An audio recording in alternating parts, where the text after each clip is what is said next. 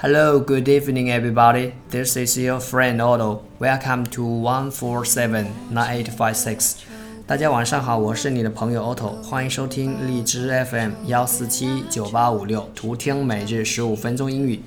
冲刷着剩下了什么？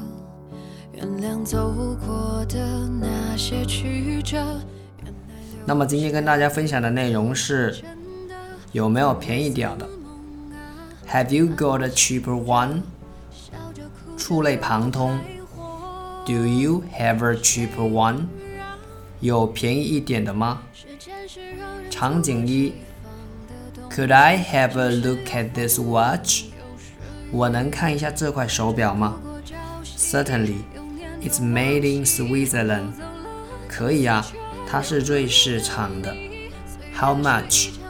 多少钱 ？Three hundred and fifty dollars，三百五十元。Have you got a cheaper one？有没有便宜点的？How about this one? It's three hundred dollars, and I can give you a ten percent discount. 这块怎么样？三百美元，我还可以给你九折优惠。May I have a look at it？给我看看行吗？Certainly. 可以。场景二，How much is this chair？这把椅子怎么卖？One hundred and ten yuan，一百一十元。A little bit expensive. Do you have a cheaper one？有点贵，有便宜一点的吗？Yes, but the quality is not as good as this one. 有，但是质量就没有这把好。 can I have a look at it? 我可以看看吗？Come this way. Here it is, ninety yuan. 过来这边看吧，就这把，九十元。They look the same. 它们看起来差不多啊。No, trust me. You may sit on it. This chair is far less comfortable. 相信我，绝对不一样。你可以坐上去感觉一下。 这把和那把的舒服程度差远了。注释：Switzerland，Switzerland，瑞士；Quality，Quality，质量。好，那这就是今天分享的内容。陪伴、精进、惊喜，Serendipity。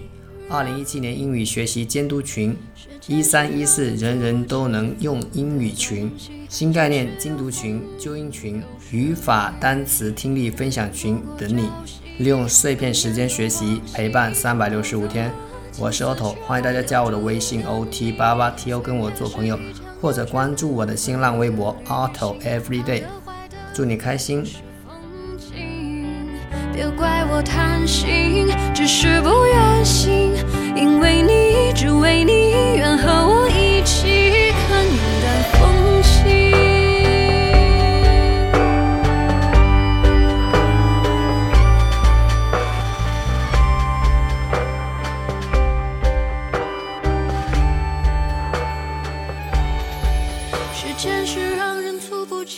及防的东西，晴时有风，阴有时雨，争不过朝夕，又念着往昔，偷走了青丝，却留住一个你。岁月是一场有去无回。